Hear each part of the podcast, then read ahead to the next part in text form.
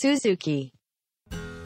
はい、えー前回までは武則天が皇后になってですね、えー政敵をどんどん左遷していったっていう話をお聞きしたんですけども、はいえー続きでございます。はいえーっとまあ左遷していって、まあ、事実上のちょっと武則天が国を動かしている体制っていうのが出来上がっていきますね。うん、これを水蓮の姓って呼びます。うん、水蓮っていうのはまあなんかこうすだれが垂れてるっていう意味ですね。あはいはいはい。の政治の姓ですね。うんなんでまあ後ろで操ってるよってことなんですけあどーなるほどはいまあ高祖だから傀儡皇帝に結局なるわけですけどね。まあねう。ん結局なるんですけど、うんえっ、とですねなんかどうやら2度だけ不足点に高祖も逆らったことがありますとあら、1度目はあの王皇后たちを牢屋から出そうとした時ですよね。うんうんうん。これ出そうとしたけど反発というか結果的に王皇后たちはもうほぼ拷問されて殺されちゃいましたよね。はいはいはい。はい。で2度目はそこから10年経った時にですねうん。宦官から密告があったと。不足点が禁止されている呪いの術で高祖を呪い殺そうとしていると。え武則天が？不足点がですね。言って言ってるんですね。この場合は。っていうことを宦官から密告があったはいはいはい。んですね、うんうん。高祖に対して。うんで高祖も激怒してうん。もう妻子を呼んで相談すると皇后を廃してはどうかと提案される。うん。高祖も同意しちゃうあら。そうだなと同意する、まあ、長らくコントロールされてて。そう。もしかしてねフラストレーションも溜まってたかもしれない。ですまあね。わかんないですよ、うん、うん。で最初に皇后廃のもう巫女乗りみたいなものを起草させてうん。やるんですけどうん。すぐに不足点に漏れるんですよね。うんうん。やっぱり日頃から情報もあらゆるところに不足点が張り巡らせているんですよね、はいはいはい。なのでもうすぐに漏れてしまってうん。これがまた高祖の執務室に怒鳴り込むんですよ。不足点が、怖え。どういうことだと。あ どういうことだということで怒鳴り込んでいってそしたらそのタイミングすげえ悪くて高祖にとってねーはい。ちょうどその巫女のりのその原稿がね、うん。机に置置いてあった時だったんですよ。はいはいはい。隠せなかった。もういきなりバーンって入ってきたから、うんうんうん。でもう不足点にど詰めされてそれえっと要はあれですね。えっと武則天をやめさせるみたいなこそうそうと書いてそうやめさるわけですね。せるっていうのが書いてあるやつを見つけてしまってはいはい。でど詰めされて不足点がもう折れて構想が、最悪や。うんでもう不足点を廃するのもやめますっていうわけですよね、はいその場で、はい。もうこれ全部宦官がもう自分にさせたことだとおお。言い訳するわけですね構想が、うん。あのほら最初もさ手伝ったじゃんこれね、うん。手伝わされたんだよね最初はね。うんうん。最初は皇后範囲の御事のりを書かせられた人ね。うん。この人とあともともとそれを提案した宦官は処刑されてうん。その人たちの一族も全員奴隷まで落とされる。っていう、うん。まあね。でもね目をねやっぱちょっとでも小さい目を逃してしまうとすぐに突き落とされる可能性もねあるので、まあうん。彼女ねすごいこうイレギュラーなやり方でね権力の持っていたのでやっぱ,、やっぱ敵はずっといたんですよ反対勢力は。やっぱかなりあのデリケートっていうか敏感だったと思いますよ、うんこういうのは。まあこれヤンヤンが言ってたけどやっぱ中国って一回こう権力のレースに入ってしまうとうん。死ぬか出世するしかないらしいんで。まあね。でも高祖もこの剣を機にもう抵抗するっていうことを完全にもう諦めるようになりますうん。でも武則天の息がかかった人たちでうん。もういろんなところがもう要所要所固められてるんでうん。もう高祖しかも進化から全然信頼されてないんですよね、うん。なんであのもうどうにもなんなくて完全に孤立していきます傀儡やな。でもう完全にもうねあの本当に諦めになっていくねこの後はもう構想としては、まあ、高祖もやっぱりこの武則天という議題要は政治的な議題を使ってこううん自分の権力をなんとか回復しようとしてたじゃないですか。うんでそれがまあ無事に武則天を皇后にできたんですけれどもやっぱ自分のこの意思決定が正しかったことを示すために常に武則天を政治の場公の場に登場させる必要があったんですよ。なるほどはいやっぱ自分の正当性を示すためにそれがやっぱ結果的に武則天のこう政治力の強化にもつながったわけですよね。なるほど。うん複雑やなちょっとそこな。そううんなるほど。なんかやっぱお父さんがすごく政治できたじゃないですか。んでお父さんを支えた宰相たちっていうのは、うん一緒にクーデターを起こしたうん信頼もできる仲間なわけですよね。はいお父さんは仲間がいて仲間と一緒にいい政治を作り出すことができた、けど息子の構想には仲間がいなかったわけですよね。でお父さんの最小を引き継ぐしかなかったんだけれども、その最小を排除するために不足点を出してきたらこんなことになってしまそううね。なん。かねなんとも言えないですね。ねで、まあ、この睡蓮の姓っていうのはうん。本当に後ろにいるんですよね。うん。皇帝の背後に椅子置いて座っててうん。すだれかかって姿見えないんだけどうん。背後の武足点の息遣いとか。あもうマジで距離的に後ろにいるんです真後ろにいるんです息遣いとか絹ずれの音とかでうん。武足点はどう思ってるのかっていうのをコースはそれを察して喋るようになるんです。よもう操り人形やん。マリオネットだよ、はうん、メンタル俺やられるわ絶対。誰でもやられるよねこれは。きついで時々飛んでくる甲高い叱責の声にびくつきながらって書いてあったけど、ええ。どうなんでしょうね、まあ、そうなんかもしれないですね本当ね。でこういう状態が二十何年間続く。うわ。で高層の知性の大半っていうのは、うん。まあ、こういう状態で展開していった、うん。へでもそれでもねなんとか崩壊せずにやれたっていうのはある意味これが正解だった部分もあるだろうね。いやそうだよね、うん。だからその高層もなんだかんだ言ってこれで良かったんだと思うんですよ。そうこれに耐えられる人だったし、うん耐えられるギリギリでやられてたんでしょうね、うん。そうだよね。別にね高層も暗殺もされなかったしね。そうそうそう。ね、殺されなかったしね。天寿を全うしたし。うん、えなるほど。で一方で武足点はですねもうめちゃくちゃ優秀なんですよ、うん。もうこの人やっぱり。うん。でもういろんな案件がこう持ち込まれるんですけどもう武足点の指示ってすっごい的確。そう。めっちゃさばいていくよね。バンバンバンバンさばいていく、うん。へえまあ、構想としても後ろで控えてないといけない場面っていうのもあるんですけど別に武足点が喋っていい場面も多分あったと思うんですよね、うん。その場面では普通に武足点がバンバンバンバンさばいていってる。うん。それをコースは横で見ててうんまあすげえなって多分思って見てた。っていう。からまあ普通に頼ってたんですね。頼ってたんだともうまあ明らかに自分よりすげえと思ってたっていうことだと思います、うん。でいろんな政治方針とかもねその武足点出していって。うん。でやっぱり武足点はそのもともと頭が良くてうん。こういう的確な指示を出すようなタイプとして優れていたっていうのもあると思うんですけどうん。その先代の大層うんの元でどこまで近くで見てたかわからないんですけどやっぱ感じられる？比較的近いところで十何年間の経験があったっていうのもやっぱでかかったんじゃないかっていうふうにうん本には書いてありましたね。うんでで武足点のですねその政治の特徴としては、実力のある人材をどんどんどんどんこう引き上げていくっていうことをします。うん。まあなぜかというと当然ですけど彼女ってほらもともと何の後ろ盾もないですから構想以外の後ろ盾がありませんから、うんうん自分のその息のかかったものをどんどん揃えていったって言ったじゃないですか。ほいほいでやっぱりそれはいろんな理由で選ばれてるとは思うんですけどう、んまあなるべくそ当然ですけどその優秀な人間を選んでいくわけですよね。うん国政を担う人間ですから。うんでこの人たちがどんどんどんどん集まっていってまあなんだかんだ言って結構普通にちゃんとした政治が展開されていくわけですよね。うんね貴族同士のその門閥政治してたところから、うん。普通に実力社会の優秀なやつ引き上げるっていう政治に変わっていっちゃってるわけだから、はいはい。まあ、結果的に多分党にとってはすごいいい政治が展開されたんだと思うんですよ、ね。そうだよね。ん。あの不足点の人材活用の基準みたいのが実は結構なんかあるみたいで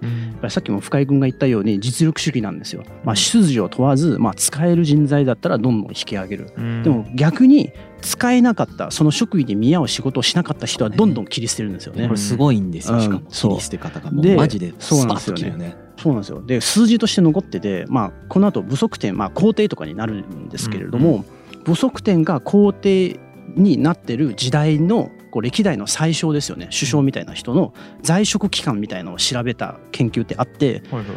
1年未満の人が実は44%なんですよ。は1年以上2年未満が17%っていう。あ。はだからこうめっちゃ人をね最小につかせてで不満だったら切り捨てるっていうね、ん。あと1回だけ最小になった人で79%ですん。79%なんですよ。2回最小になった人がわずか17%ってういう、ん。うん、だから1回だけ鳴らせるっていうのが多い。2回も3回もあまり鳴らせないっていう。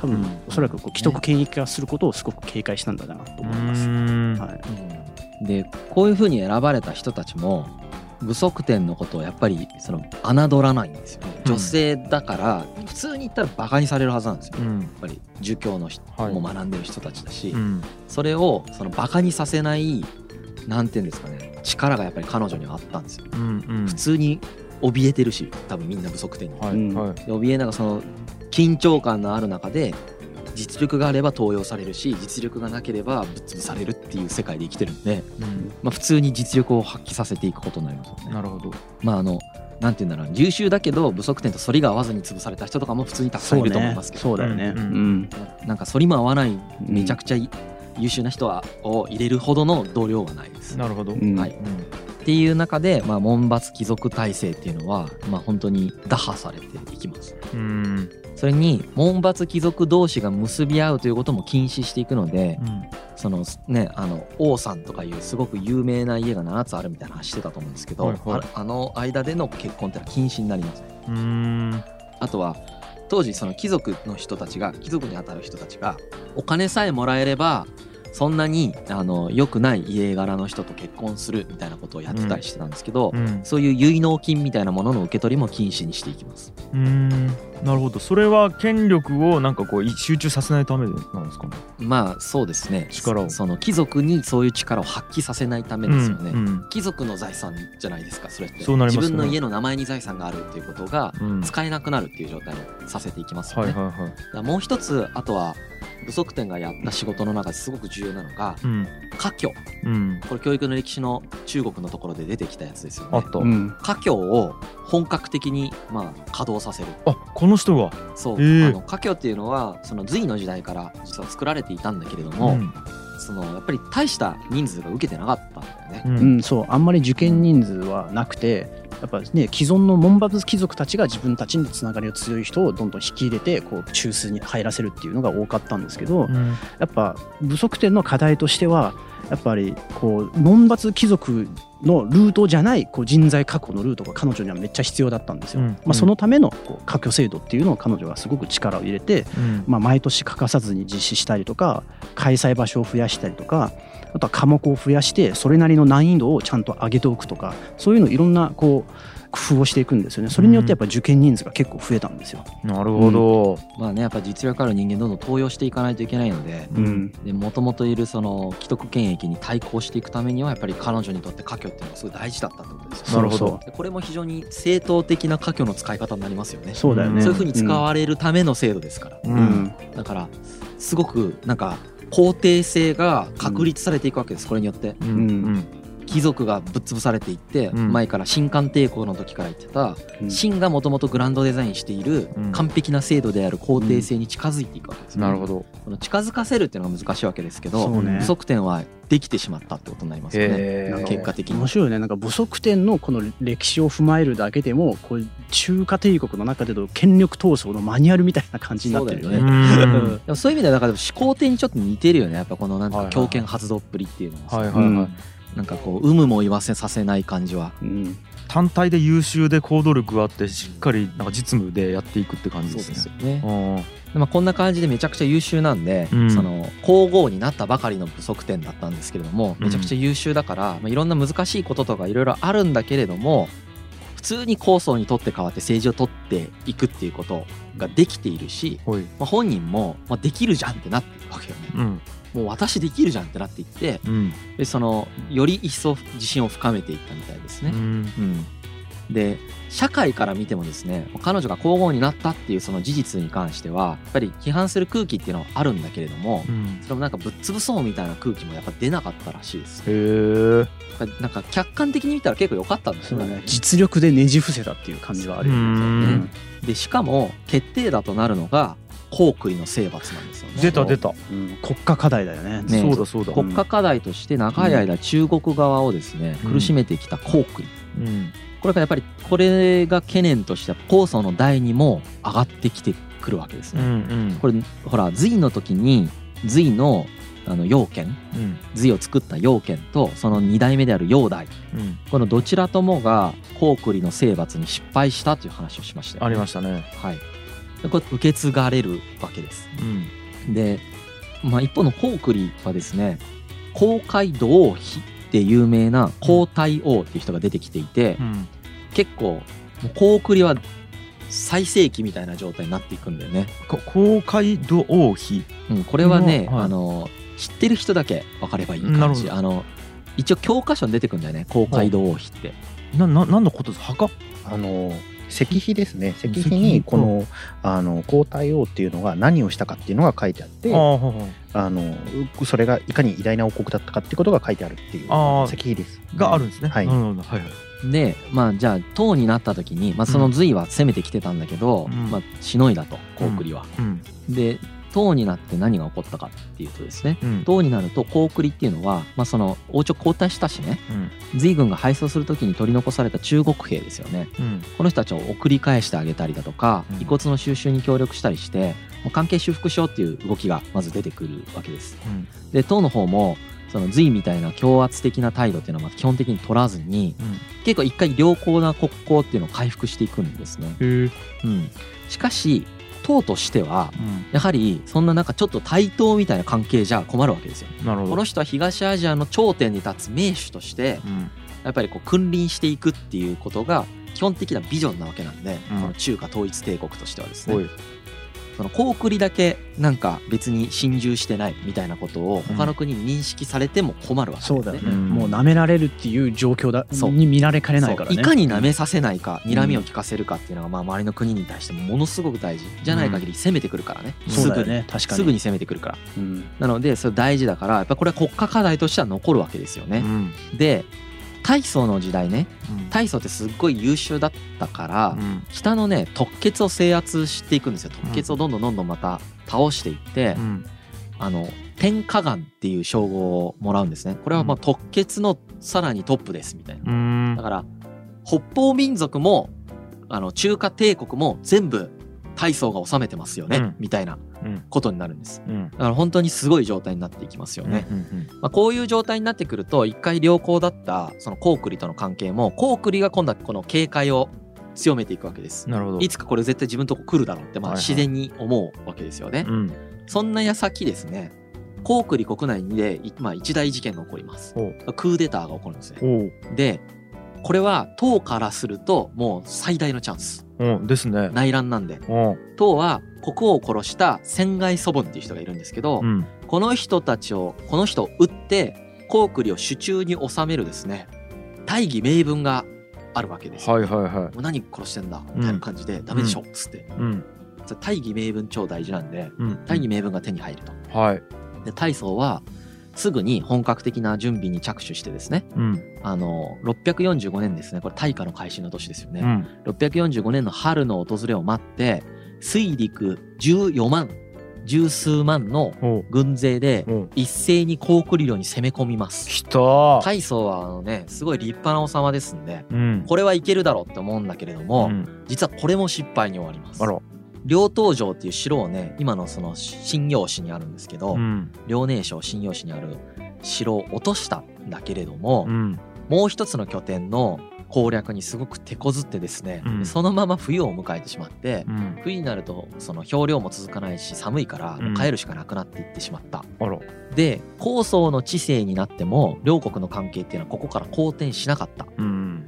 そればかりかですね。うん。高句麗百済新羅っていう朝鮮半島ではこの3つの国が対立三国志してるわけです。はいはい。この三国が定立していた半島にですね唐の援助を得て力を伸ばそうとする新羅うん。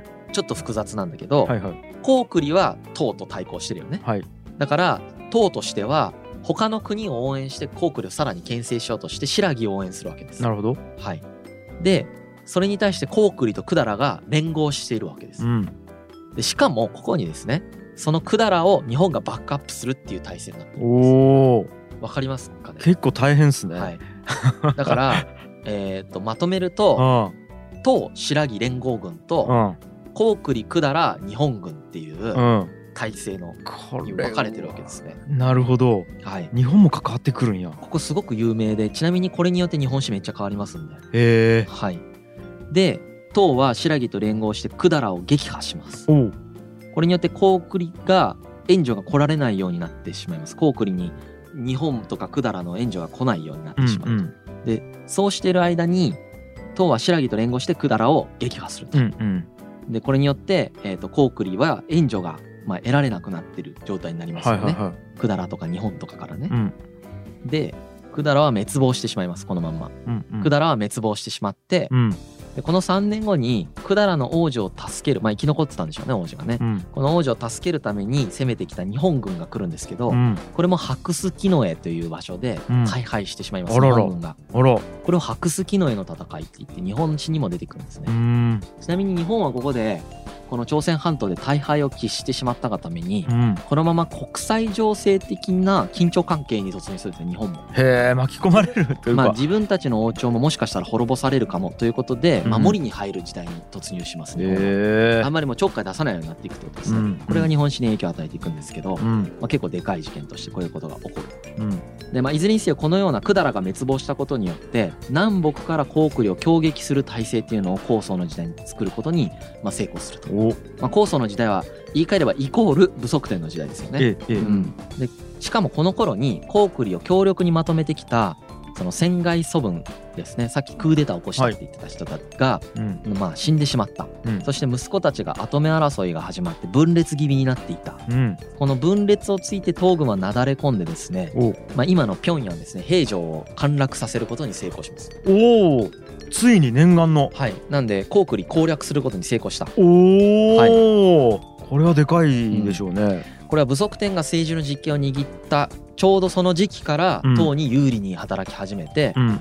ここから8年で体操でさえもできなかった高句麗平定に成功したことになります。はあこれが。はい、これはだからやっぱり周りの官僚とか多分民衆とかからしたら納得以外の何者でもないね。でしょうね。この人すげえなってなったんだよはいだってはい全員失敗してるだからあの、うん。陽剣陽大うん李世民の大僧全員失敗しちゃう。うん。最後の大僧とか超名君中の名君、うん。この人ができないことを武則天がやってるわけなんで。う、ん。うえってなったわけですよね。なるわそれは、はい、なんでこの時にしかもねこの攻めようって言ってたのを結構うん。その推進したのが武則天だったんですよ。うん。だからなおさらあの時の彼女の政治判断ってうん。正しいんだっていうことがうん。みんなに認知されてうんすげえなってなっていった上に、うん。この高句麗変高句麗戦争っていうのは、うん。まあ、成功した戦争ですよね。うん。この戦争の中でやっぱり家柄は優れないんだけれども優秀な人材っていうのがどんどん出てくるんですよ。うんうんこれをねバンバンね養殖に登用していくんですはい。側天が、うんはこういうことをして政権を固めていったんですね。いなるほど。皇后ので裏で操ってる時にうん。ちゃんと実績を出していく、うん。でそれと対比した感じで高祖はもともとあのこの体が弱いじゃないですか。うん。持病が悪化していくんですよ。あらそうあの酵素って実はその後半生後半の人生で健康状態が本当に良くなかったって記録に残っててなんか30代ぐらいで目の病気にかかって視力が弱くなったりとかなんかめまいとか体の痛みしびれとかがなんか出てきたんですよね。であとプラスその多分健康になるために同志が作った炭とかを食べてた飲んでたんですよね。タン？眼薬です眼薬ですね、でその炭とかにまあ普通なんか重金属とかもね水銀とかも使われたりとかしてるのでおそらくそれでもなんか体調さらに悪化させたんじゃないかなという。毒としてね。これも言われてますね。そのうんお父さんの大層もそれで体壊してるのに高層もそれで体壊すんだよね、へえだから体を壊してるからその武則天が権力をその代行する理由もやっぱそこにも一つの理由としてあったんですよね。う。んそういう運の良さもあるし、なるほどその高層の性格もあるし、うん。で実際にどんどんどんどん悪化していってそれがどんな病気だったかっていうとさっき言った目が見えづらいっていうところもありますし、うんあの発作が起こって強い頭痛とうん体の痙攣が起こるんですよね、あだから基本的にこんこの状態で政治ってできないんだけれどもやっぱ皇帝なんでするしかないわけあですよ、うん求められるわけ。もう大臣からも求められるしうん。その不足点もいやもうやってくれとして言うしかないわけだから、うん。まあ、言うわけですよね。で無理やり引っ張り出されるわけです、うん無理やり引っ張り出されてしすっげえしんどいのにやんないといけないっうんていうことが起こる。うん。でしかも自分より優秀な不足点がいる。うん。でもじゃあ不足点がやってくれればいいじゃないってなってくる。普通になるっすね。うん。だから不足点に皇帝位を譲りたくなってくるんですよ。構想は。実は、うん。もう楽しそうに政治してるし。うん。せなんか才能あるし。うん。みんな認めてるし。うん。じゃあもう不足点が皇帝やればいいんじゃないかと。はい思うんだけれどもやっぱりねその女性が皇帝になるっていうロジックが存在しないんだよね。まあね。なかなかこれが実現しないんですよ。そう。なんか儒教のその本とかの中でも女性は政治に関わるだってもう書かれてるんですよ明確に。明確に関われてるんですね。そうそうそう。でまあこうこういう風な状態になっていきます、うん。こういう風な状態である一方で不足点の家族がいるよね。うん。いじめてた人たちとか、はいはい。あと母親とかね。母親とは仲がいいんですよ。うん。いますよね。あと姉お姉さんいますよね。うん。この人たちがね当然ですけどその不足点が皇后になりましたからはい。この人たちも出世するんですよ。外籍として。はいはい。はい。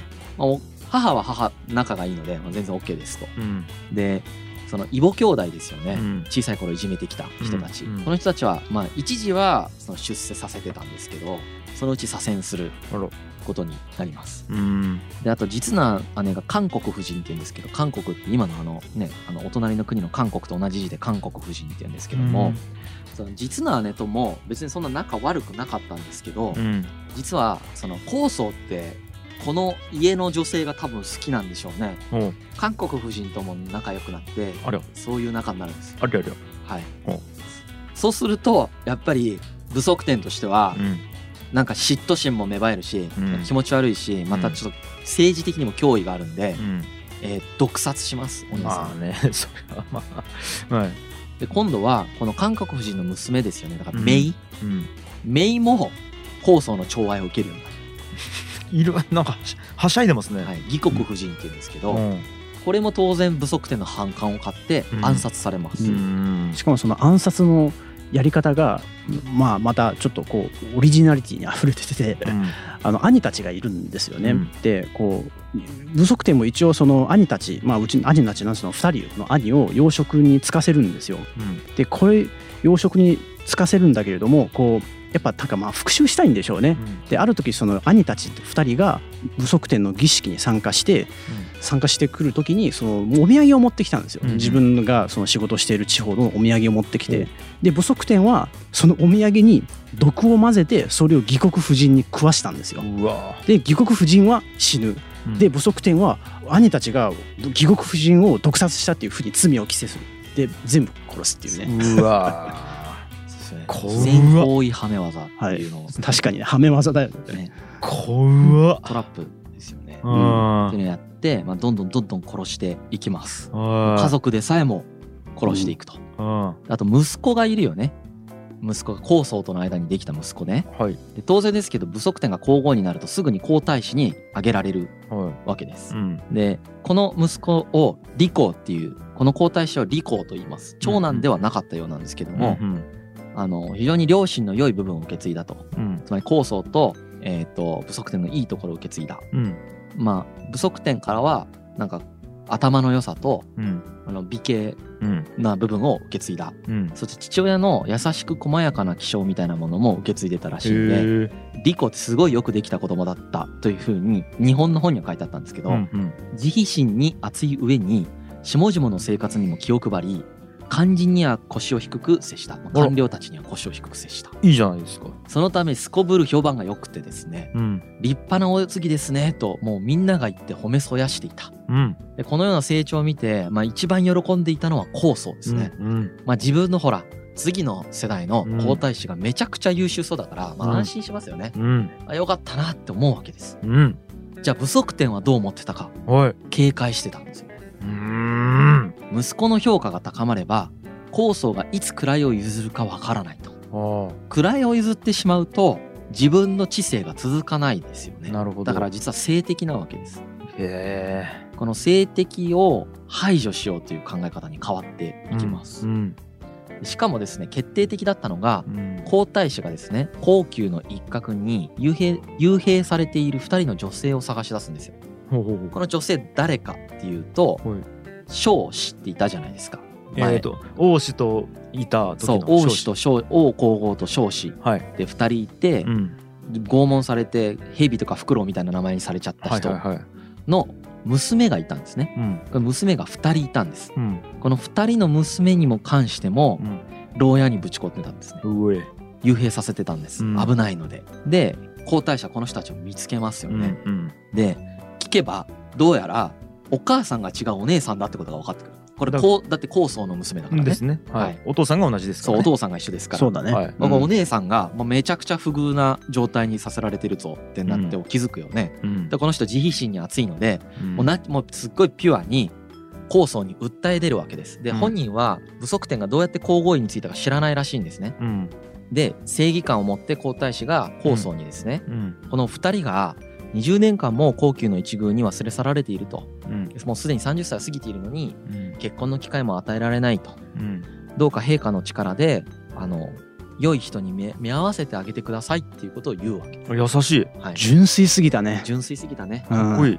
ね。ちょっと世間を母を知らなさすぎたんですね。ははい。あえ何？でこれをそばで聞いていたんですね武則天が、うん。まあ、常にそばにいますからね高層の。うんで武則天はその日のうちに武則天が結婚相手を決めます。あいいじゃないですか。相手は誰かっていうとうん。そこら辺にいる兵士です。おこれはすごい侮辱的なことなんですね。へえ。曲がりなりにも元高層に寵愛された女性とうん。高層の間に生まれた娘さん。うん。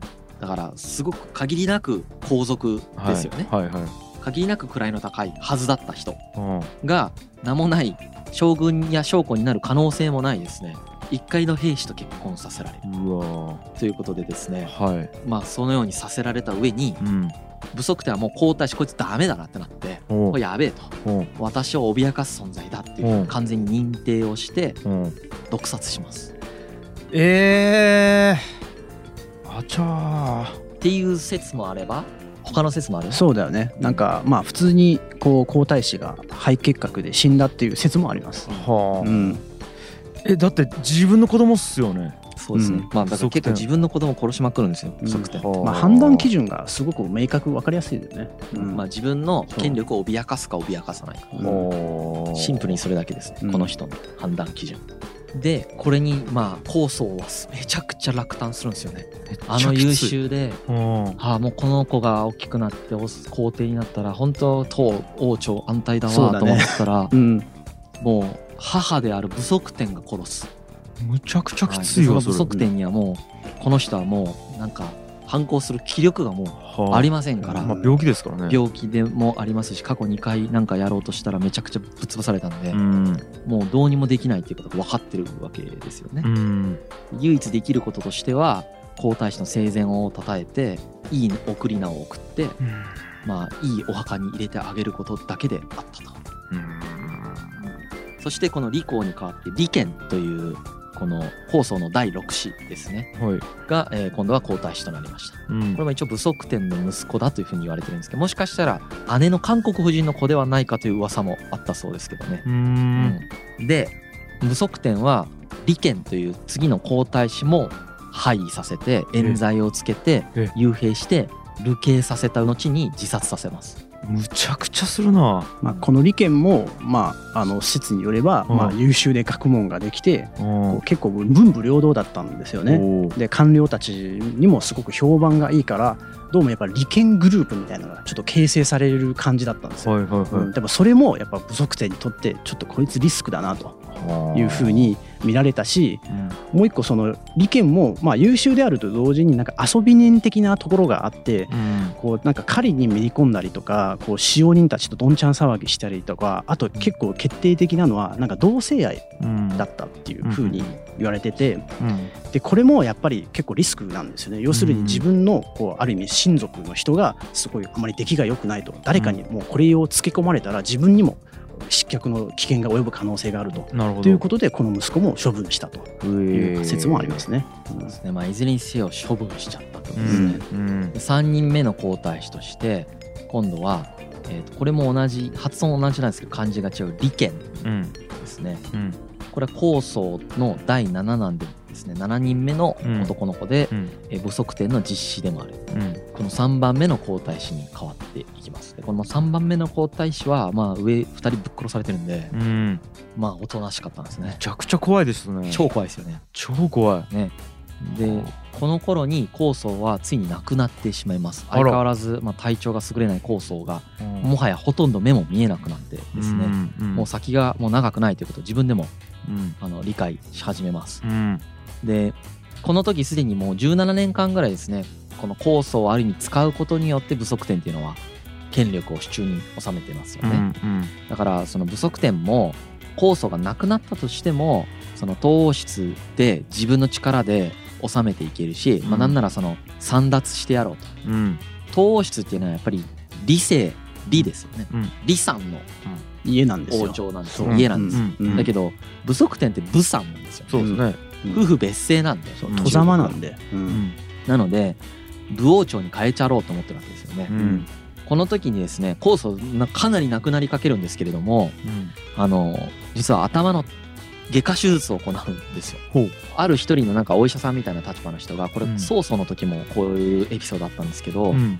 お医者さんがいやあの頭に穴開けたら治る可能性があるみたいな話ですよで不足点もうガチ切りするんですよね。皇帝の頭に穴を開けるとは何事だっていうことを言うんですけれども、うん。酵素があまりにも辛いので、うん。酵素がもうもうやってくれと。もう死んでもいいからやってくれみたいになるんですよね。やってもらったんですよ。ううん。そしたら病状がめちゃくちゃ回復していくんですね、で回復したことを示すために言語を改元するんですよ。年号ですね。年号を改元したんですね。うん。で改元してそれを宮殿で宣言したんですけどその日に亡くなっちゃうんです、あら。あらら不足点としてはうん。もう少し夫に長生きしてもらってうん。生きてる間に権力を直接移譲されるように持っていきたいと思っていた。うん。しかしここで木さんに狂いが生じて早めに亡くなってしまった。とはいえむその息子の利権ですよね、うん。第3皇太子3番目の皇太子である利権はうんその不足点の言うことを聞くことは明らかだったんだけれども、うん。まあそれでもやっぱりちょっとこの節目って怖いじゃないですか。ううん。ん、権力交代の節目はね。そう、うん。すごく慎重なんですよねうん。不足点。って。ううん。んなので権力交代で、えーのこの節目にやっぱり彼女はすごくこうなんていうんですかね恐れを抱くわけですね。一応その酵素が亡くなる時に、まあ、遺言っていうのは出してるんですよね、うん。要するにこう、まあ、息子は、まあ、皇帝を継ぎなさいと、うん。でも何か重大な国家の決定をする時に必ず不足点の意見を伺いなさいというふうに遺言はしてるんですよね、うん。だからそのこう直接不足点を皇帝やっていいですよっていうふうには言ってないけれどもでも国家の決定は絶対ね不足点の意見を聞きなさいというふうに有言をしてるのである意味その不足点の今後のこう権力の合法性っていうのはこの構想のこの遺言が結構大きく影響してるっていうふうな見方もありますよね。なるほどなるほど。うん。はい。で、まあ、そういう形で酵素の後釜として次の皇帝はこの利権がなるんですけど第3番目の皇太子である利権がなってうん。中宗と言います。うんうん。中くらいの中に宗教の宗で中宗ですね。でこの中宗が即位します。う。ん。で不足点はですねすごく慎重な人なのでうんまだ自分が代わりに皇帝になる時期ではない。なるほど。なので、うん。まあこの利権を中宗を皇帝にすることに同意してですね、うん。うん皇太后つまりまあ皇帝のお母さんという立場として、うん。一切の実権は手放さずにうん。また君臨します。なるほど。同じはい。形やな。はい。はいはい。中宗はこの時すでに28歳ですね。うんで2人お兄さんがまあ殺されちゃったんですけれども、うんまあ、この2人に比べると正直かなり劣ってたというふうに言われている、まあだから生きてたっていう可能性そういうことですね、うん。だからこそ母から警戒されずにうん。この時期まで生きていたんだけれどもですね、うん。やはりその皇帝になったらうん。気持ちが変わるんだよね。うん。そうだよね。うん、でバグってくるよね。そう、うん。なんでお母さんの言うこと聞かないといけないんだろうなそりゃそうだ。うんなっていくわけです。うん。でしかもその時皇后に医師っていう皇后が「い」っていう皇后がいるんですけど、うん。この医師がですねもうあなた皇帝なんだからさと、うんうん。いつまでも皇太后の言うこと聞いてておかしいじゃないですかと。うん。自分で主張したらどうですかっていう話をするんですね。ね、うん。そそのかすよね。そうそうそのかすんですよ。でしかも王朝の主要ポストにこの皇后医師の外籍をいっぱいつけようとしていくんですね。うんでも実際は主要ポストって基本的に不足点の息のかかった者たち全部埋ま埋まってるわけじゃないではいすか。はいはいだからここでもう不足点とコンフリクトしてもう速攻で廃位させられます。うわたった54日。か政治センスなない。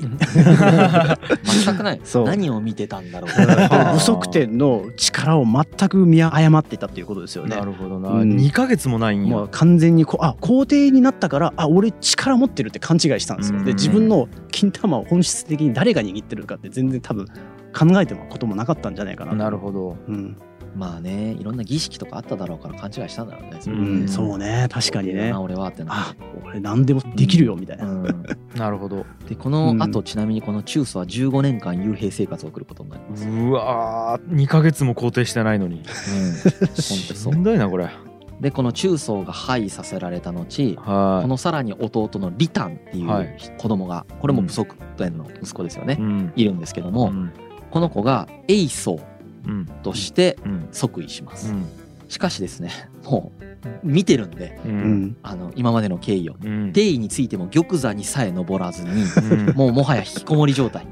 そしてなん不足点もそれを望んでおりもうもう何もすることがありませんと。そう、うん。なんか慎重だよね。もううん。皇太后陛下にもう,、ま、もうもう政治どうぞやってくださいみたいな、うんうんもうすごい下手に出るっていう、はい。うん。うん。でこの人が最終的に天寿を全うできたんですよね。へえそう。まあこの時点で不足点ってのはもう実質的に完全なる皇帝状態になりますよね。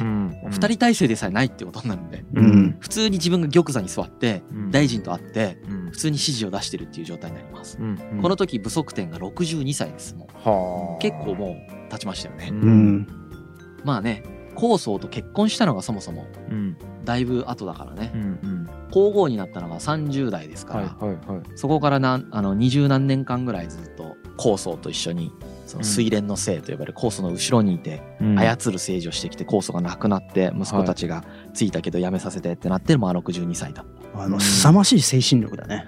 うん。すごいな。